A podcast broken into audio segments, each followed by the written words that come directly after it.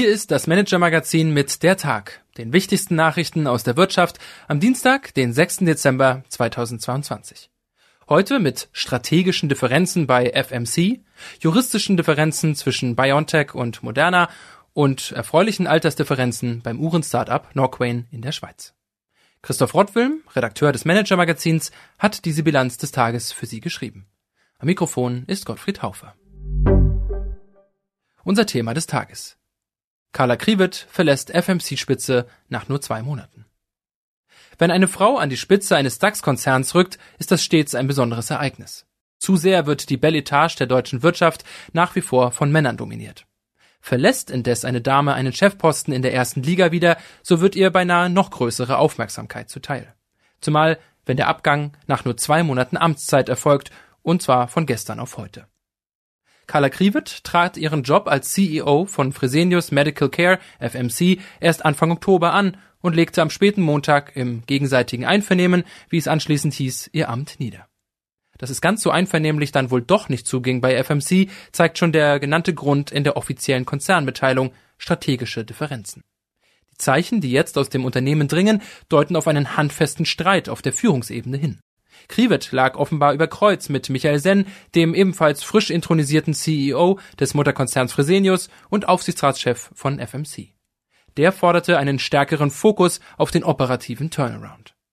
Klar, Kriwet übernahm von vornherein eine Mammutaufgabe. Der Konzern steckte bereits in Schwierigkeiten, als Covid-19 sich auszubreiten begann. Durch die Pandemie sind die Probleme nur noch größer geworden. Zwei Gewinnwarnungen in Folge verschreckten die Anleger. Unter allen Aktien im DAX zählen die FMC-Papiere zu den schlechtesten. Der Konzernwert halbierte sich fast seit Jahresanfang auf weniger als 9 Milliarden Euro. Klar ist nun aber ebenfalls, auch die nächste Frau an der Spitze eines DAX-Konzerns übernimmt eine Mammutaufgabe. Nachfolgerin ist seit diesem Dienstag jedenfalls Helen Gieser, die bisherige und vorläufig zugleich auch künftige Finanzvorständin des Dialysekonzerns. Alle Infos zum Zoff bei FMC lesen Sie auf manager-magazin.de. Die Wirtschaftsnews des Tages. Star Manager verlässt S. Oliver. Klaus Dietrich Lars war früher Chef des Nobel-Modelabels Hugo Boss und ist als Topmanager über die Grenzen der Branche hinaus bekannt. Zu S. Oliver kam er 2019 mit dem klaren Ziel, den Modekonzern in neue Dimensionen zu hieven, die Marke zu modernisieren und zu internationalisieren. Geworden ist daraus bislang nicht viel. So überrascht die Nachricht, die Ihnen Kollege Martin Mehringer heute exklusiv präsentiert, nur bedingt. S. Oliver-Inhaber Bernd Freier verliert die Geduld mit Lars. Der prominente Unternehmenschef muss gehen. Impfstoffforscher auf Krawallkurs. Der Mainzer Impfstoffentwickler BioNTech und sein US-Partner Pfizer hatten weltweit den ersten mRNA-Impfstoff gegen das Coronavirus auf den Markt gebracht. Dann kam der Nachzügler Moderna aus den USA, der inzwischen auf dem Klageweg versucht, die Konkurrenten auszubremsen. Jetzt folgt der jüngste Hieb in diesem Schlagabtausch. BioNTech und Pfizer wehren sich mit einer Gegenklage. Neues von der Preisfront. Jüngste Inflationsdaten deuten auf eine allmähliche Abmilderung der Preissteigerungen hin.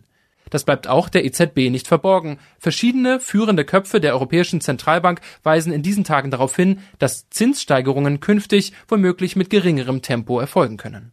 Heute meldete sich etwa EZB-Chefvolkswirt Philip Lane entsprechend zu Wort. Er sei zuversichtlich, dass der Höhepunkt der Inflation bald erreicht sei. Was uns sonst noch beschäftigt hat. Star-Investor in Erklärungsnot. Jan Beckers ist einer der Stars der Berliner Tech-Szene, aber momentan in Erklärungsnot. Mit seinem Investmenthaus Bit Capital hat sich Beckers unter anderem auf Fonds spezialisiert, die ihr Geld in der Welt der Kryptowährungen anlegen. Wer den Markt in den vergangenen Wochen verfolgt hat, kann sich den Rest denken. Beckers Fonds haben bis zu 80 Prozent ihres Werts verloren. Ideale Voraussetzungen also für ein informatives Interview. Kollege Mark Böschen hat Beckers zu seinem Anlagedebakel befragt. Cum-Ex-Prozess gegen Hanno Berger kurz vor dem Ende. Kollege Oliver Hollenstein ist Experte für ein Debakel anderer Art. Er hat viel zum Cum-Ex-Skandal recherchiert und ist Co-Autor des Buches Die Akte Scholz über die Verstrickung des aktuellen Bundeskanzlers in das Thema. Heute ist er nach Bonn gefahren, wo sich der Prozess gegen Hanno Berger, das Mastermind in Sachen Cum-Ex, dem Ende nähert. Dort hat ein Kronzeuge eine bemerkenswerte Entscheidung getroffen. Er will Millionen Euro, die er mit Cum-Ex-Geschäften verdient hat, zurückzahlen. Zugleich gab es die Schlussplädoyers, die Staatsanwaltschaft forderte neun Jahre Haft für Hanno Berger.